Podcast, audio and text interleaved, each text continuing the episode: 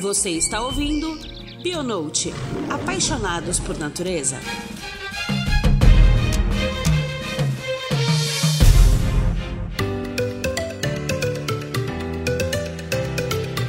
Oi, gente. Esse é o nosso Bionote, seu canal de informação para aqueles que são apaixonados pela natureza. Em abril, conversamos com a nossa querida Vanessa Canaã, do Espaço Silvestre, sobre os desafios enfrentados pelo Centro de Triagem de Animais Silvestres. Nesse episódio, iremos conversar com o Instituto Aitá, que atua junto aos CETAS de Belo Horizonte, em Minas Gerais, além de outras organizações, na conservação de espécies vítimas do tráfico de animais silvestres. O Aitá é uma ONG fundada há mais de 10 anos por biólogos e médicos veterinários que atua de forma criteriosa e responsável em prol da conservação ambiental. Para falar com a gente um pouco mais sobre o Instituto, convidamos a bióloga Fernanda Sá, que é mestre em Ecologia de Biomas Tropicais pela Universidade Federal de Ouro Preto, atual presidente do Aitá, e com certeza ela tem muita coisa para poder contar pra gente. Fernanda, é um enorme prazer ter você aqui conosco no Bionote. Seja muito bem-vinda. Oi, Ju, muito obrigada obrigada, muito obrigada, Cissa. É um prazer estar aqui com vocês. Espero que eu possa contribuir um pouquinho.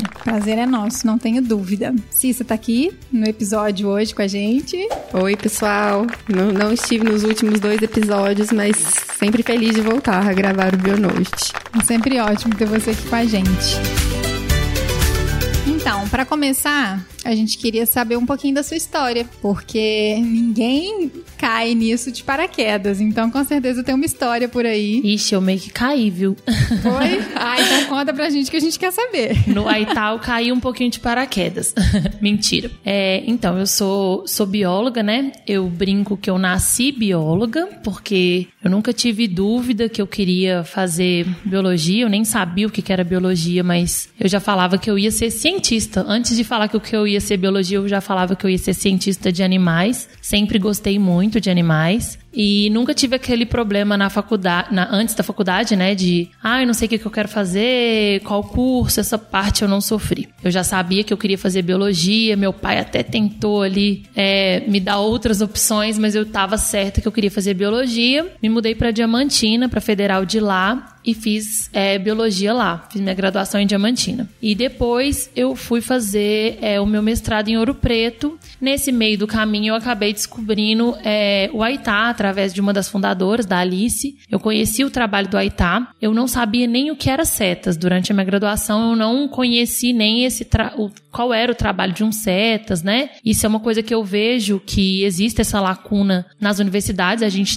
tem essa, apesar de eu, de eu ter trabalhado com animais silvestres e com iniciação científica desde o meu primeiro período, era bem diferente o trabalho, esse trabalho de pesquisa que eu fazia com o trabalho de um dia a dia, por exemplo, de reabilitação que eu faço hoje, né? Então eu nem sabia que existiam setas. E você sabia, assim, você tinha algum grupo de preferência enquanto você estava na faculdade ou não? Na faculdade eu trabalhava com aranhas cavernícolas. Nossa! Aranhas caranguejeiras cavernícolas.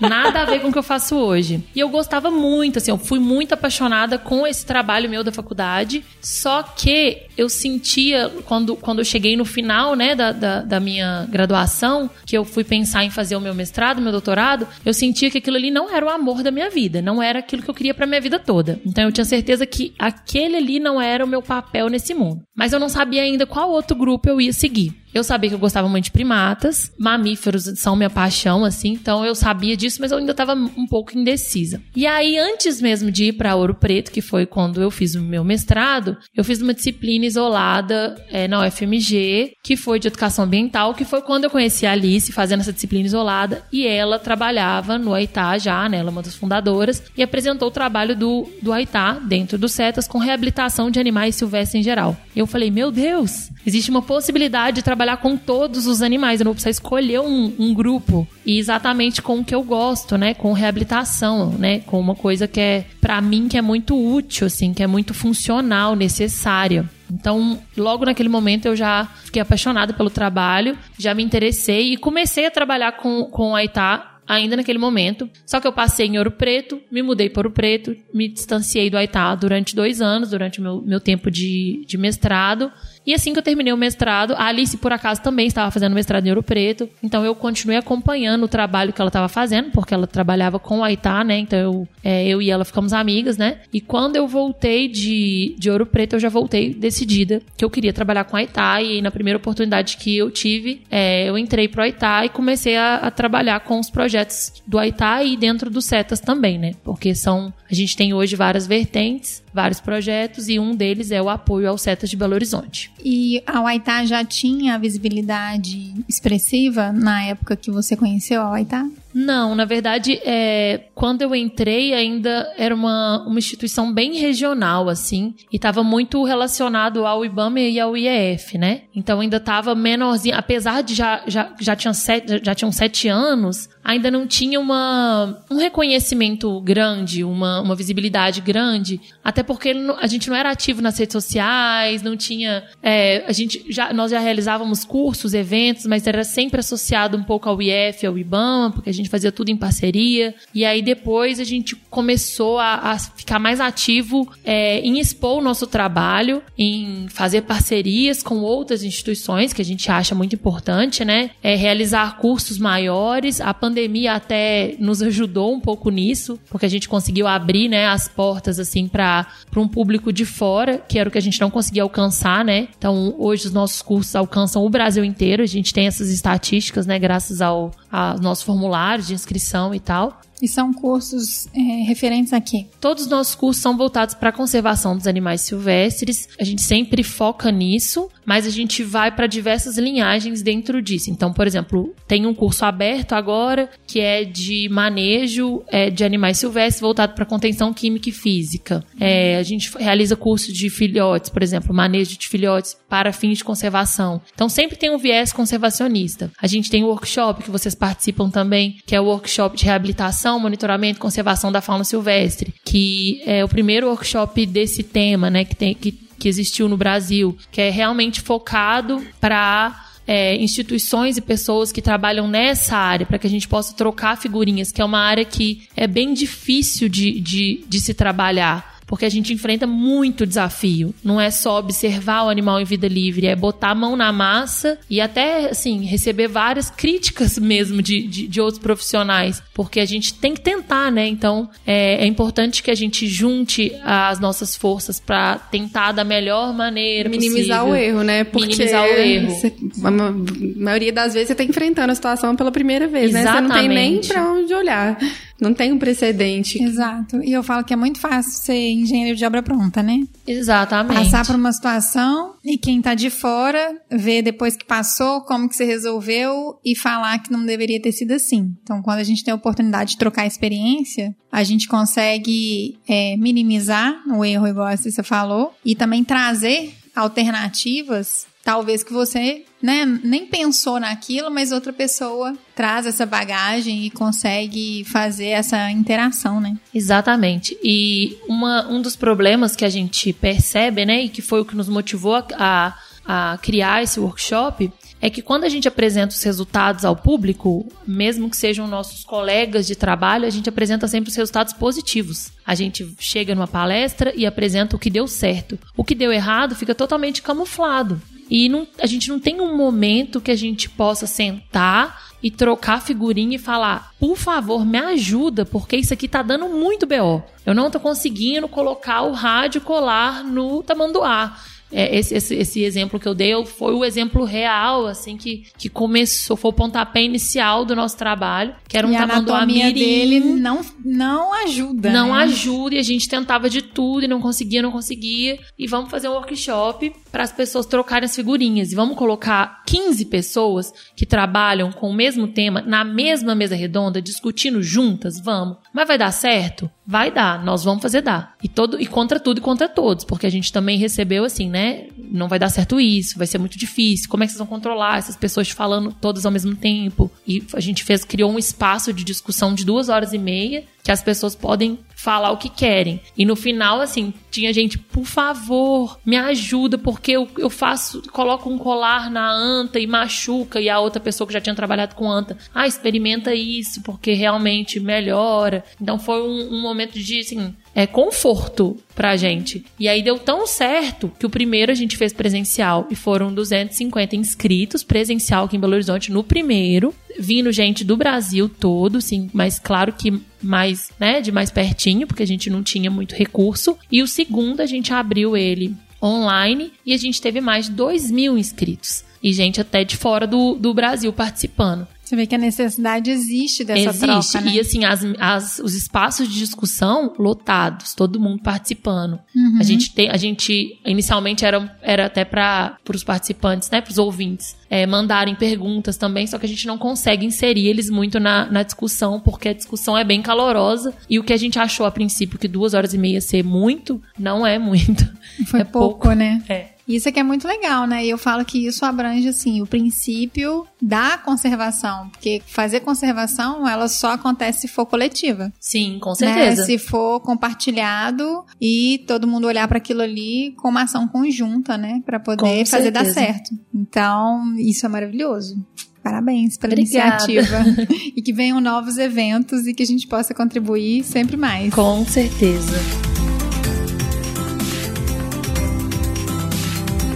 A gente sabe que a Waitá ela atua em várias frentes em prol da conservação ambiental, né? Eu falo assim, conservação da biodiversidade mesmo. É, você poderia começar falando da Waitá pra gente um pouco sobre o trabalho do resgate de animais silvestres? Vocês atuam recebendo os animais, mas também atuando ativamente na busca desses animais, certo? Isso. A gente recebe os animais ali dentro dos setas, né? Então, na verdade, quem recebe é os setas. O, o Aitá atua dentro dos setas prestando apoio mesmo. Então, todos os voluntários e estagiários obrigatórios. É, estagiários obrigatórios é bom frisar, assim, porque são só os estagiários obrigatórios mesmo da, das, das faculdades, né? Hoje a gente tem convênio com todas as universidades e faculdades de Belo Horizonte e algumas de fora também. E aí é o que permite que a gente tenha essa. a gente consiga receber esses estagiários obrigatórios. E a gente tem um acordo de cooperação técnica com o IBAMA e com o IEF, que é o que permite também que a gente faça esses, esses dois trabalhos, tanto de resgate de animais silvestres quanto o de atuação dentro dos CETAS. É, é importante falar isso porque as pessoas às vezes,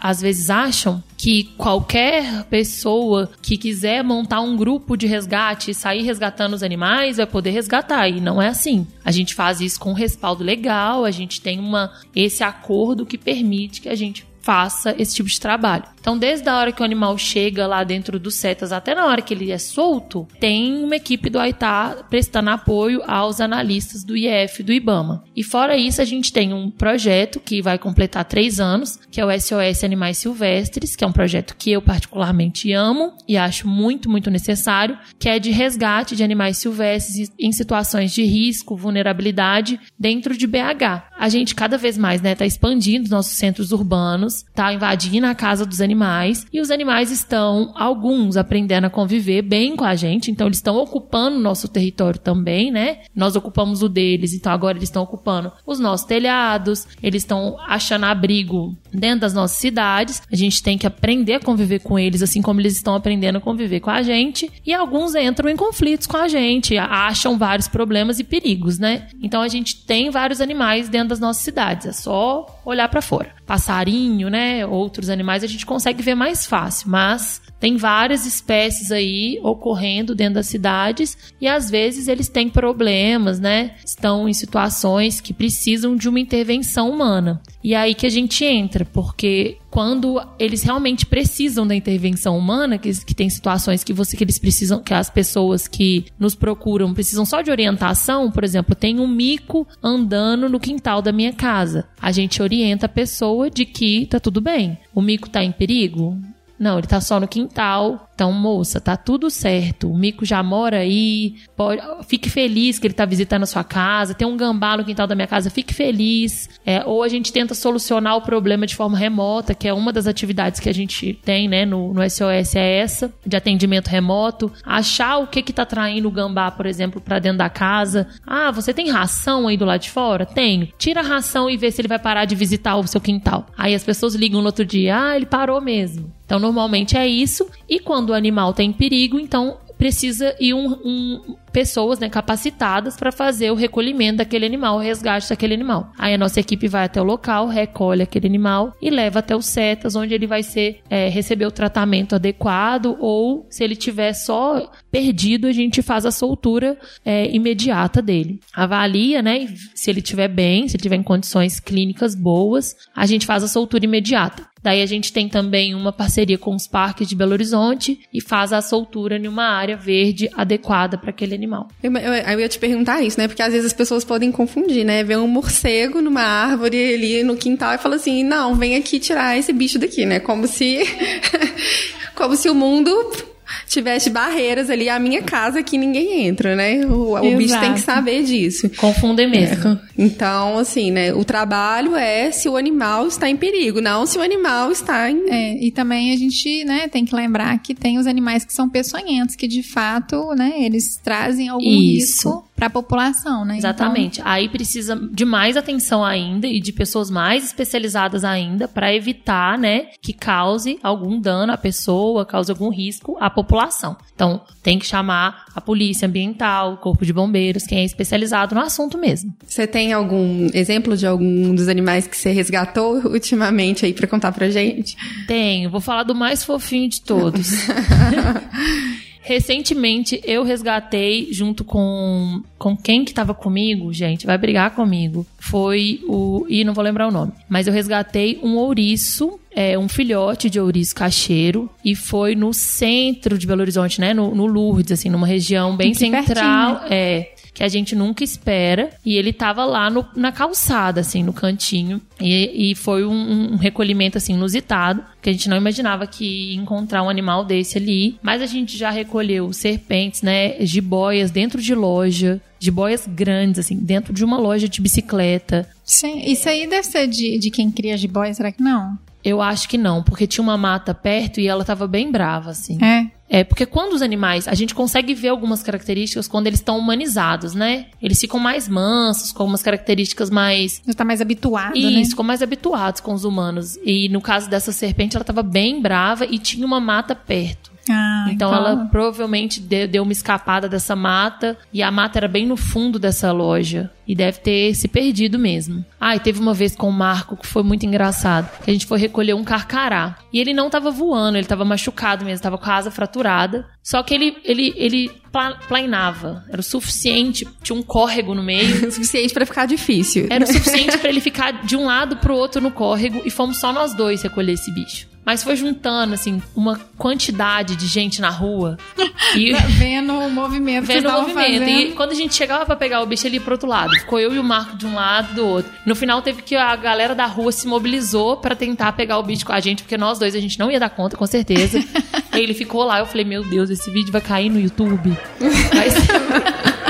Vai ser um Deus nos acuda. Mas aparece assim, muito gambá, a gente recolhe muito gambá, muita maritaca. Ouriço a gente recolhe dentro da casa das pessoas, assim, nos lugares mais inusitados possíveis. Ah, gente, eu fico imaginando. O assim, tadinho, ele devia estar muito assustado. Nossa, e ele, né, filhote é bonitinho de todo é, jeito. Nossa, e filhote de ouriço é muito fofo. Com aquele narizinho de tomada, bonitinho demais. narizinho de tomada. E após o resgate dessas espécies que chegam até os centros de triagem, como que é feita a reabilitação desses indivíduos quando tem, né? E a gente sabe que nem todos vão estar aptos para poder voltar para a natureza. Então, assim, qual que é o destino, né, que também é dado para esses animais que chegam, né? Porque chega de todo jeito, né? Chega de chega todo bicho jeito. saudável, bicho que tá bem machucado, uhum. né? Bicho que tá com alguma limitação, mas que pode ser recuperado. Aí como que funciona esse trabalho dentro do, dos setas? Então, no momento que o animal chega ali, ele é triado e avaliado a condição dele, né? Então, primeira parte, primeiro passo quando chega lá é identificar, marcar, anilhar, colocar microchip. Então, identifica o, o bicho, marca cada um e aí a partir disso avalia cada um também, né? E a partir dessa avaliação clínica que é feita, cada um vai receber uma destinação ali dentro mesmo. Então, se ele precisa ir para a clínica para receber algum tratamento, se ele está machucado, ele vai para a clínica. Se depois do tratamento na clínica ele precisa ficar em observação, ele vai para a enfermaria. Se ele é um filhote, ele vai para a sala de filhotes. E aí o tratamento com os filhotes é completamente diferenciado, né? A sala de filhotes ela é toda preparada, é aquecida. Filhote se é mamífero, precisa de uma madeira, precisa de um atendimento especial de com uma frequência maior Se é psitacídeo, precisa de papinha. Psitacídeo passarinho também precisa de papinha assim numa frequência maior, uma alimentação, a alimentação em geral de filhotes, né, é diferenciada, então todo cuidado é uma logística assim para filhote, filhote é uma logística. E aí a gente sempre acha, assim, no caso dos filhotes, a gente acha sempre uma, uma babá, assim. Então, quase que um voluntário, uma pessoa fica responsável por aquele filhote, porque tem que ter uma atenção maior por ele. É muito frágil, né? Já tá instável pelo, por ser de Por estar longe da mãe. É. E aí, uma coisa, falando em filhotes, sabe, uma parte que é muito importante, que a gente tem que pensar, que a gente está trabalhando com o objetivo final de tentar voltar com esses animais para a natureza. É a reabilitação que a gente está querendo fazer. Então, a gente tem que evitar ao máximo humanizar esses bichos. E filhotes são fofos, né? A gente sabe disso. Então, a parte mais difícil, sem dúvida, do nosso trabalho é manter a nossa ética, né? E saber o que, que a gente quer, nosso objetivo, e não humanizar os bichos. Porque a vontade que dá é, claro, ficar com o bicho no colo e tal. Levar a ele gente pra sabe casa que é na fofo, cama, né? é, mas a gente não pode. Então a gente evita contato. A gente só faz o manejo dos, dos animais quando necessário. Não só dos filhotes, o manejo em todas as situações. A gente evita manejo desnecessário para não causar estresse, né? Então a gente não fica pegando, a gente não fica humanizando, a gente não fica fazendo carinho, a gente não fica é, passando e falando com vozinha de bichinho. Não faz nada disso, porque isso tudo dificulta muito o caminho para reabilitar o animal depois. Quando o animal já chega adulto e ele tá ferido, tá com alguma, alguma questão assim que ele melhora e pode ser solto, o ideal é que ele seja solto o mais rápido possível. Trata a ferida, por exemplo, trata o machucado e solta ele o mais rápido possível se ele é um animal que veio da natureza. Porque aí quanto menos tempo ele fica em cativeiro, melhor para ele, menos estresse, menos possibilidade de ficar doente por alguma questão. E, e você falou assim, né? Que os voluntários que chegam são de. são, é, são de um estágio obrigatório e tem todo um treinamento, né? Porque assim, a pessoa já é biólogo, já gosta de bicho, já tá lá no início da faculdade querendo ajudar. o- Aí, já- Aí chega filhote, acabou. já chega querendo, né?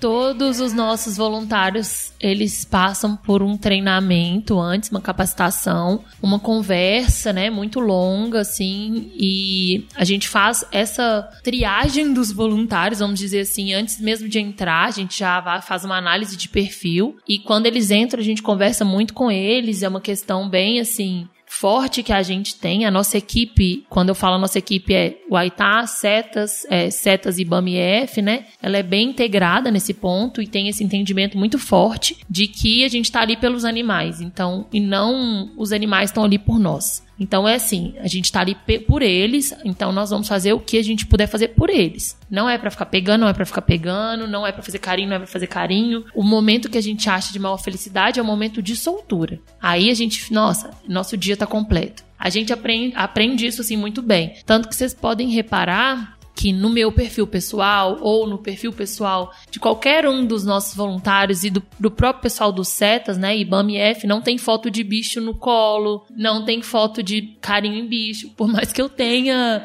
que eu tenha contato com esses animais é, muitas vezes, que o pessoal do Setas tenha contato com esses animais diariamente. Mas nós acreditamos que esse tipo de, de, de imagem, ela estimula o tráfico, querendo ou não as pessoas, por mais que você coloque uma legenda, estimula as pessoas a querer ter, porque eles são fofos mesmo.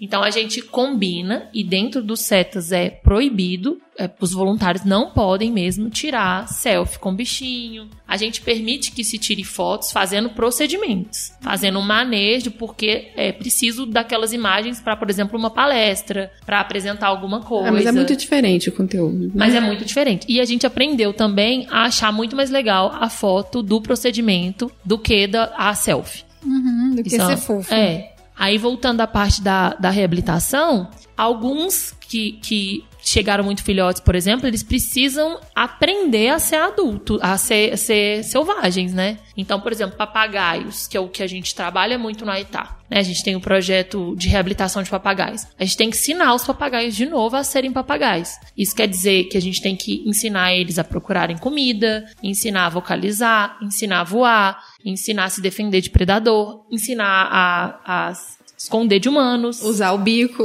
É, Porque os bichos tudo. não sabem nem abrir semente, né? É, tem que ensinar tudo. E esse processo, né, são vários treinamentos já estudados na, na literatura, né? É, treinamento antipredação, treinamento de voo. A gente utiliza muito as, técnica, as técnicas de enriquecimento ambiental. Então tem toda uma técnica, né? E, e vai passando pelas fases, né? Pra vocês poderem avaliar cada Isso. animal de forma individual mesmo, Isso, né? isso. Tem um embasamento científico todo. Inclusive, o Aitá trabalha sempre em parceria com alguma universidade ou com algumas. Atualmente a gente está com parceria com a UFOP, com o FMG e com Lavras, a Universidade de Lavras. A gente sempre tenta colocar na ponta da pesquisa, se a gente tem um projeto aprovado, a gente sempre tenta colocar à frente da pesquisa alguma mestranda, algum mestrando, algum doutorando e linkar com a, com a universidade. Porque aí a, a gente tem até a obrigação, que eu acho que falta um pouco em vários projetos assim, de gerar dados e divulgar esses dados. Então a gente sempre tenta linkar para ter até essa obrigação nossa mesmo, porque senão a gente falha também no nosso dia a dia, na, na correria. É muita coisa, né? E pra ter esse trabalho sistematizado, é Isso. importante que você tenha o início, meio e fim, né? Pra você poder falar o que aconteceu naquele período, né? de gerar esses resultados, de ter essa, essa- tudo isso assim. E aí, como você falou, Ju, nem todo animal tá apto. Vai acontecer. É quando eles não estão aptos, quando eles são reprovados, quando eles tomam pau, a gente fala, ih, esse aí tomou pau, coitado. Aí eles vão, eles são destinados a criatórios, né? A gente sempre prioriza criatórios para fi, fins de conservação, para fins de estudos científicos, ou zoológicos que a gente confia, que trabalham com com conservação também. Então, aí nesses casos tem mantenedouros, né? Tem esses locais que a gente pode mandar esses animais. É, isso é muito importante. Até a gente fez um podcast sobre zoológico, né? Porque começou um movimento muito forte anti-zoológico, né? Uhum. Mas a gente trouxe a informação, inclusive, justamente para poder falar sobre a importância dos zoológicos, até mesmo para o recebimento desses animais que não estão aptos mais a voltar para a natureza, né? Que não são. é, os zoológicos começaram como uma coleção. Né, que os grandes imperadores da época é, tinham isso como vontade, como desejo, então, como compravam tudo, passaram a ter coleções, coleções pessoais de animais e que aos poucos foram se transformando em zoológicos. Só que com o evoluir da sociedade e tudo mais, hoje a gente não tem mais, né? Zoológicos sérios não são animais que são tirados na natureza para estarem em cativeiro. São animais que são destinados a zoológicos porque de fato não estão mais aptos a voltarem para a natureza, né? É, a maioria do, do- A gente tem que sempre. Isso é zoológico sério, tá, gente? É, assim, E letras claro garrafais. que existem os picaretas, como tudo na vida, né? Mas os zoológicos sérios hoje eles são extremamente ligados à conservação, inclusive a verba da conservação, grande parte dela vem dos zoológicos, né? Uhum. É, eles financiam projetos de conservação de animais em vida livre, de reabilitação de animais. São eles que às vezes provêm, né? Os, os, os animais de cartéis, os, os plantéis, cartéis, plantéis dos animais. os animais para soltura e tal. É, e tem projetos maravilhosos, né, de reprodução em cativeiro para reabilitação, né? Então, não vamos entrar no mérito que a gente já tem na ponta da língua. Um fato recente, mas tudo bem. E assim, eu acho que entrando até nesse quesito, assim, da seriedade, né, do, do ponto que é muito importante, de fato, é a responsabilidade e a seriedade com que o trabalho tem sido desenvolvido. É, essa parte de atrelar a universidade a projetos de mestrado, de doutorado é maravilhoso, porque de fato você tem uma medida ali, né, e uma conduta sistemática para ser seguida. Só que a gente sabe que o volume desses animais que chegam é muito grande, né? É enorme. E a maioria são vítimas de tráfico de animais. Então, você pode dar um panorama, assim, um pouco pra gente, vocês têm alguma relação de tratativa, né, do que, que vocês recebem, que é apreensão, porque tem, você tem as doações, é, os recebimentos voluntários que a gente fala, né, que são pessoas que, ah, minha mãe tem um papagaio de, né, eu até me incluo nessa, que meu pai tinha um papagaio de 20 anos, Eu já ia perguntar se e você ia aí falar. eu convenci ele, né, Eu lembro dessa história. Lembra? Eu Aham. convenci ele a entregar, porque o Zezinho sempre foi muito bem tratado com ração e tudo mais. Tudo bem que assim, ele tomava café da manhã e comia queijo derretido todos os dias no café da manhã com meu pai. Mas assim, a- as penas dele, né, estavam super saudáveis. Era um bicho que não cortava a asa dele, que ele sempre dava os rasantes e ficava solto lá em casa. Então, é, era um animal que tinha potencial e ainda assim era jovem, né? Ele chegou, né, lá em casa muito novinho. Então, e foi muito legal, assim, porque a partir do momento que eu consegui convencer e fazer com que houvesse essa entrega voluntária, eu falo que meu pai merece até medalha de honrar o mérito, porque ele já influenciou mais quatro pessoas Ai, a entregarem que legal.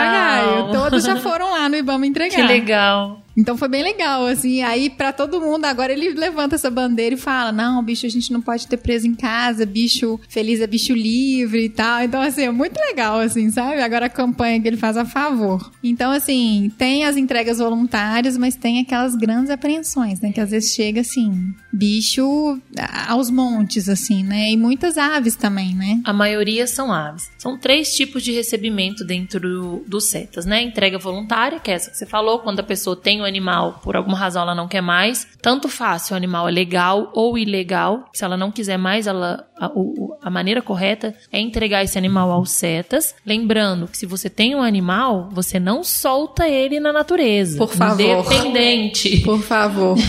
Independente de onde você mora, não abra sua gaiolinha, é, seu, seu viveirinho e solte o seu animal. Entregue a um órgão competente, que aí sim ele vai passar por um processo e vai ser solto no local adequado. Então tem a entrega voluntária, tem o recolhimento, que é o que o SOS faz, né? As pessoas também fazem às vezes, que é quando você encontrou um bichinho machucado, você pode pegar esse animal sem se colocar em risco também, com todo o cuidado do mundo, e levar ele até os setas, por exemplo. Então, encontrei um, um filhote de passarinho. O que, que eu faço? Pega ele e leva até os setas. Outra coisa importante falando disso: não tentem cuidar dos animais, nem que seja por alguns dias na casa de vocês. Porque às vezes vocês podem achar que estão fazendo uma coisa muito boa, mas vocês estão causando uma deficiência nutricional, é, que lá no setas esse animal não vai sofrer com isso, porque ele vai estar acompanhado por médicos veterinários especializados, por biólogos especializados. Então, assim, tem vezes que chegam animais lá no setas que estavam por alguns dias sendo cuidados por pessoas que, quando chegam, o quadro já está irreversível. Faltando cálcio, é, uma deficiência nutricional de alguma coisa assim que tá grave, porque a pessoa tentou ajudar e não conseguiu. Então,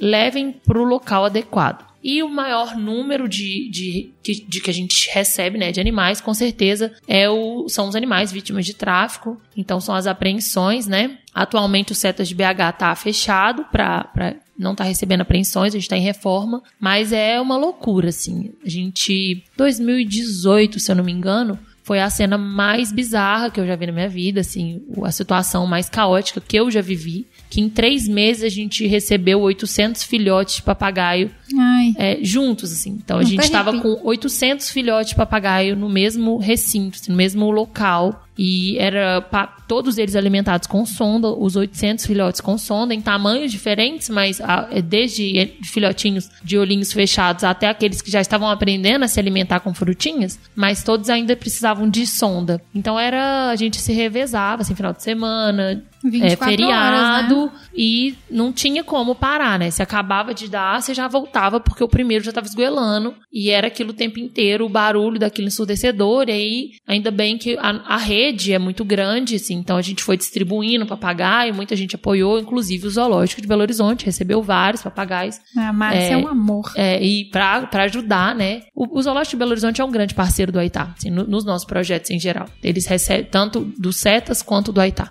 É parceiro do, do- desses dois, das duas instituições, né? Eles receberam também porque era muito bicho. Então a grande maioria dos animais aqui em, em Minas Gerais que, que a gente recebe são aves. Em Belo Horizonte são aves e a maioria psitacídeos, né? Que são é, papagaios, maritacas, mas a grande maioria é papagaio. Que são os, os que as pessoas gostam de ter como pet, como animal Que é o de interesse companhia, comercial, né? Que são os animais que falam, que são mais carismáticos, que aprendem as coisas mais rápido. E, na verdade, eles imitam. Na verdade, o que eles estão fazendo é imitando. A gente acha que eles estão ah, muito apegados com, com a pessoa. E aí eu falo, gente, acredita em mim. Quando eles entram no bando com os outros, quando a gente coloca no gaiolão, no viveiro, com outros papagaios, na mesma hora eles viram papagaio de novo. E eles viram papagaio numa felicidade. Eu, eu não posso falar feliz, né? Que a gente, isso é um termo humanizando os bichos assim. Mas eles começam a vocalizar diferente, eles começam a apresentar comportamentos diferentes, né? Porque quando eles estão com a gente, eles apresentam comportamentos que a gente ensina.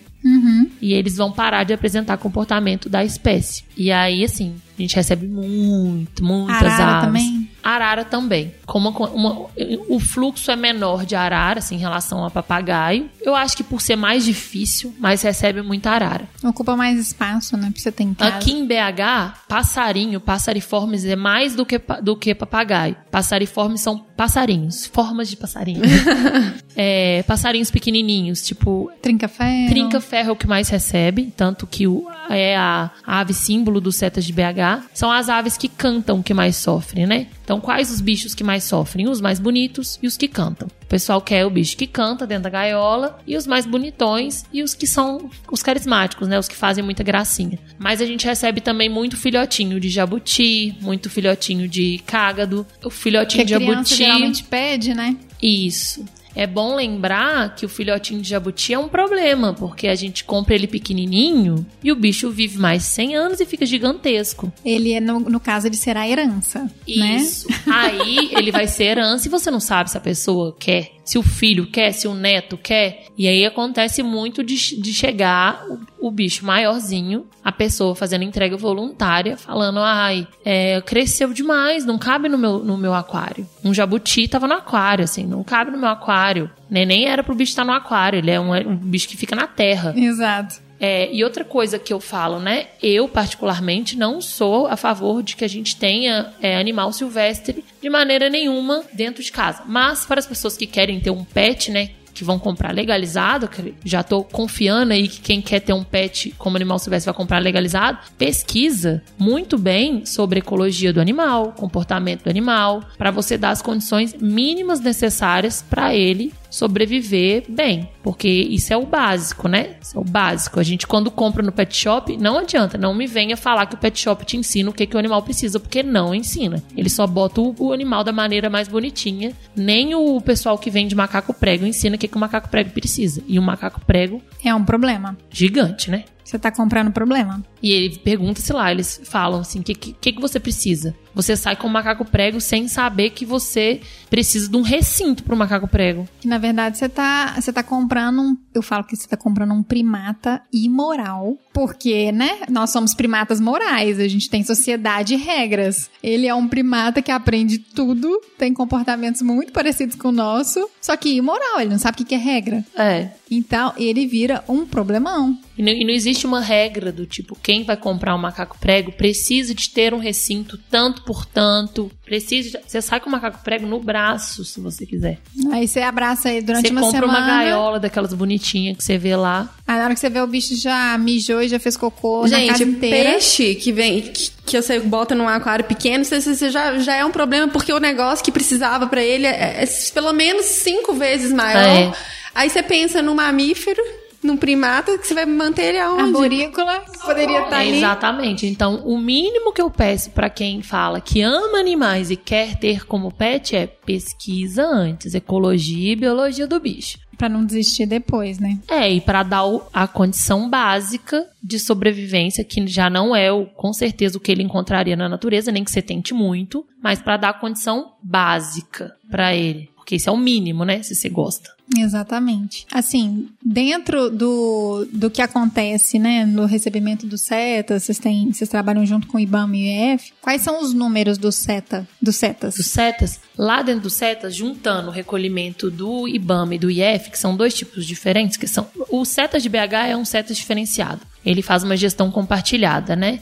É, eles o IBAMA, que é o órgão federal, e o IEF, que é o estadual, trabalham em conjunto. Então, é, tem alguns lugares que tem só os setas do IEF, tem alguns lugares que tem só do IBAMA. Aqui em BH eles trabalham compartilhado e ainda entra o AITA no bolo para ajudar né, a, a Nesse manejo aí. para ajudar no manejo das pessoas, porque os voluntários estão ali que são nossos e dos animais, né? Mas aí o recebimento juntando dos dois chega a cerca de 10 mil animais silvestres por ano. É um número muito grande. É muito, muito, muito, muito, muito. Pra destinar. É um dos setas que mais recebe no Brasil. Assim, ele é equiparado com, acho que eu não vou saber quais os outros dois, mas são sim. Tem três setas do Brasil, se eu não me engano, que recebem esse número. E fica no Lourdes. No meio da No cidade. meio da cidade. A primeira vez que eu vi os setas, eu fiquei. Que eu cheguei na porta, eu falei, oi? Mas cadê a floresta, né? Exatamente. Aonde que tem espaço é, aqui? onde tem espaço pra isso tudo. Mas aí tem os pontos de apoio e de destino, né? Isso, tem os, os CETAS é um centro de triagem de animais silvestres, então é um local de passagem, né? Claro que tem alguns animais que vão ter que passar mais tempo com a gente, né? Por essas condições todas que eu levantei aqui, se ele é filhote, se ele é machucado, mas é um local de passagem. A ideia é que a gente fique é, o mínimo possível com o animal até destinar ele é, para locais mais apropriados. E a gente falou muito aqui, né, de como que o trabalho é feito, qual que é a seriedade do trabalho, né, como que essa dinâmica é tão difícil e precisa de, de fato de muita responsabilidade. Pensa numa apreensão de 800 filhotes de papagaio, é uma logística imensa. Então, assim, a Huaitá, ela tem uma responsabilidade socioambiental muito grande, né? Então, quais são os projetos de educação ambiental que vocês trabalham para poder levar um pouco mais de conhecimento para a população, para que a gente possa cada vez mais conscientizar as pessoas e reduzir, né, esse número de animais que são apreendidos, porque uma coisa leva a outra, né? Se eu quero ter na minha casa, tem alguém para me vender. Uhum, com certeza. E aí, se tem alguém disposto a me vender de forma legal, tem o tráfico de animais. Então, é uma cadeia, assim, muito conectada, né? Então, a Itá não acredita em nenhum projeto de conservação nosso separado, desvinculado de educação ambiental. Os nossos trabalhos são sempre vinculados à educação ambiental. É, a gente está atualmente com o, o- Vamos falar dos projetos voar, né? A gente está com dois projetos voar, um do peito roxo, um do papagaio verdadeiro. E todos esses trabalhos eles são realizados é, junto a parte científica, digamos assim, de reabilitação, ela é realizada juntamente com a parte de educação ambiental na cidade, na comunidade que a gente vai realizar a soltura, porque é muito complexo você fazer um trabalho é, de soltura de animais numa comunidade que não está preparada para receber aqueles animais. O índice de recaptura vai ser enorme se a, se a comunidade não tiver envolvida e se ela não fizer parte daquilo. Querendo ou não, por mais que você tenha todo o trabalho de reabilitação e que a reabilitação eh, seja considerada um sucesso, né? Depois que a gente faz as análises eh, dos testes lá de, por exemplo, dos treinamentos antipredação, treinamento alimentar, o animal já teve contato com o humano. Então, se o humano ficar atraindo ele, a chance de recapturar é maior do que um animal de vida livre. Então, a comunidade tem que estar preparada para receber aqueles animais ali e até para ajudar a nossa equipe a monitorar aqueles animais. Se o animal ficou doente, caiu e está no chão, a comunidade tem que estar preparada para nos avisar, para pegar aquele animal se for preciso e avisar para a gente. E a gente consegue fazer isso. É, a gente consegue fazer isso entrando em contato com as casas. A gente, lá em em Dom Joaquim, que é onde a gente está mais avançado no projeto de educação ambiental, a gente conseguiu fazer uma mobilização com toda a cidade. A gente tem um acordo com a prefeitura lá. Os agentes de saúde nos apoiam, então eles levaram. A gente montou um calendário que é para eles fazerem anotação de, de quando eles avistarem um papagaio. É um- uma ciência cidadã. Quando eles avistarem o papagaio, eles marcarem no calendário.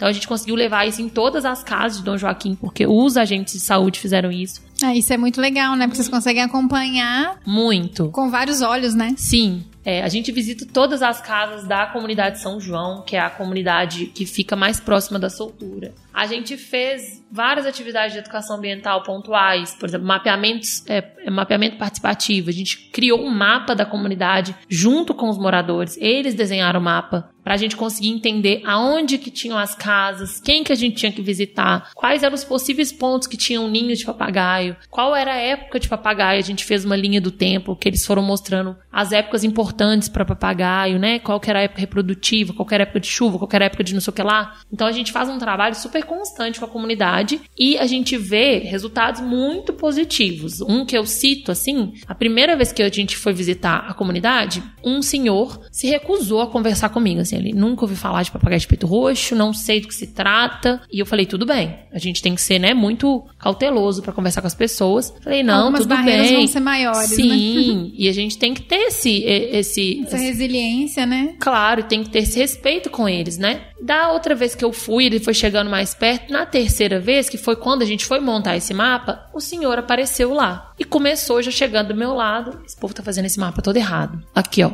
Isso aqui tem uma floresta aqui, ó. Já tava fiscalizando. Tem um rio aqui, ó. Tem não sei o que lá aqui. Já tava fiscalizando. E hoje. Ah, que legal, ó. Ele é um dos nossos maiores parceiros, já levou a gente pra procurar ninho, já levou a gente pra fazer várias coisas que a gente não ia conseguir sem ele. Entrou nos matos com a gente. E eu tenho certeza que ele era um dos, captura dos que capturavam papagaio na região.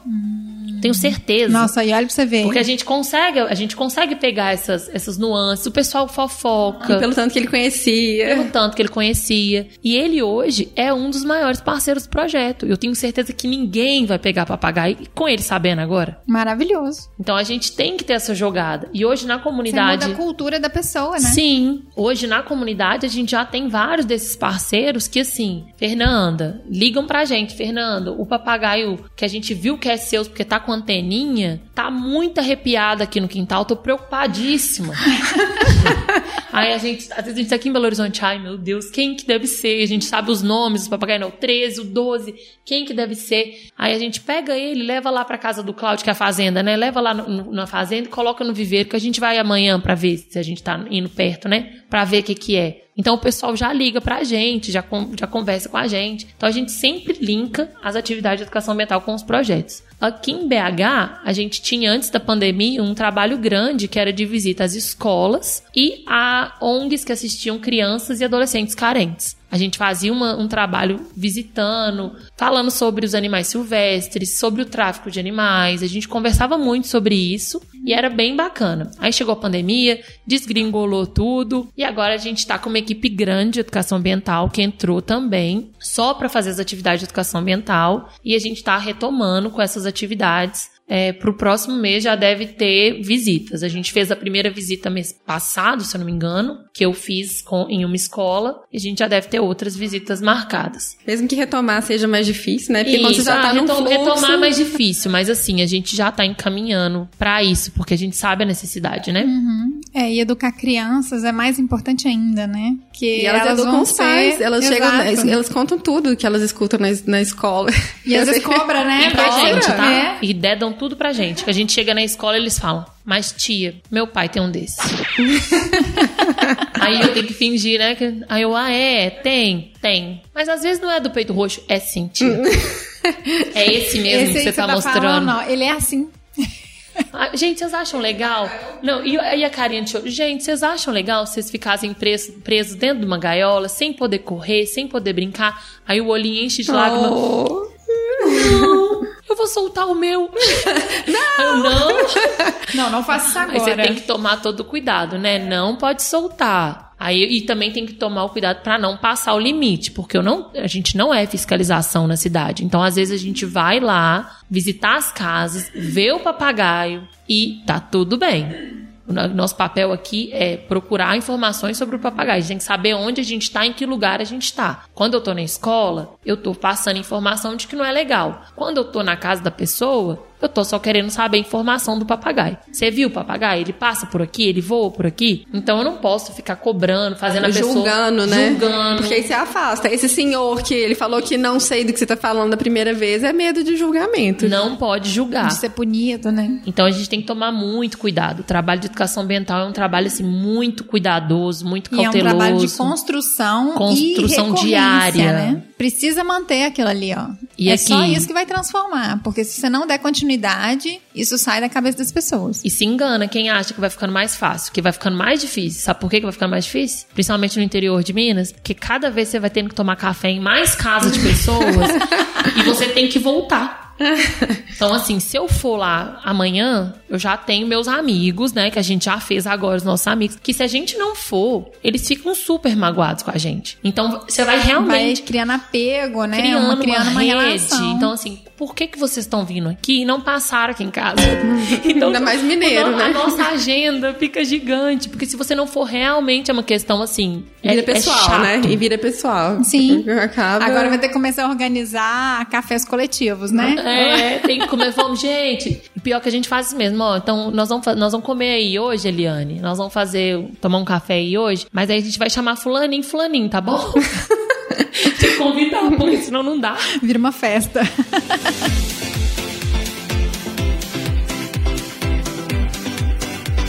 Ai, maravilhoso, Fernanda. Eu fiquei muito feliz de te ouvir. Obrigada. De saber a seriedade do trabalho. Eu acho que todo mundo vai gostar muito de saber, vai se sentir inspirado em contribuir também, né? Eu agradeço muito todas as pessoas que chegam até nós pelo Bionote. Eu agradeço o tempo, né? Que é o que a gente tem mais de precioso, né? É dedicar o nosso tempo de vida para é, para poder apoiar alguma iniciativa, né? Da mesma forma que você está aqui apoiando a nossa iniciativa do podcast. Então, muitíssimo obrigado por ter vindo. Eu que agradeço, que isso, não tem que agradecer. Foi ótimo, uma delícia conversar com vocês. Fiquei muito feliz, eu fico sempre muito apaixonada. Quando eu acabo de gravar, eu falo, ai meu Deus, deixa eu ver o que mais que eu posso ajudar.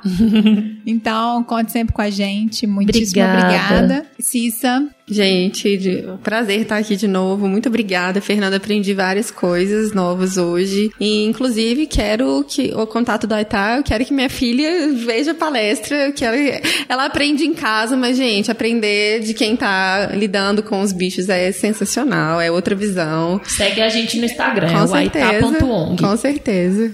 É, inclusive, passa, é, pode falar os contatos do, do Aitá, inclusive, para se alguém tiver algum resgate animal, em qual telefone que pode entrar em contato. Então, nosso site é www.aitá.org e no, a nossa rede social mais ativa é o Instagram, que a gente posta diariamente, inclusive os nossos resgates a gente posta lá diariamente, é arroba Aí segue a gente lá e comentem muito, vai contando o que, que vocês acham pra gente melhorar todos os dias. E compartilhem. Né? Compartilhem né? tudo. para as informações chegarem para mais pessoas, para mais pessoas contribuírem com a Aitá. Amei, gente. Muito obrigada. Foi ótimo. Este foi mais um episódio do Bionote. Se você gostou, não se esqueça de compartilhar com a sua rede de amigos e levar a nossa informação ainda mais longe. Assim, todo mundo se conecta e aprende mais. Este podcast é oferecido pela Log Nature, uma empresa que trabalha com soluções para quem pesquisa a biodiversidade. Para saber mais, acesse o nosso site e as nossas redes sociais através do www.lognature.com.br, no Instagram arroba log nature, no LinkedIn Log Nature e no Facebook Log Materiais e Ferramentas. A edição desse podcast é feita pelo nosso parceiro Aerolitos. Mês que vem tem muito mais. Até lá. Beijos.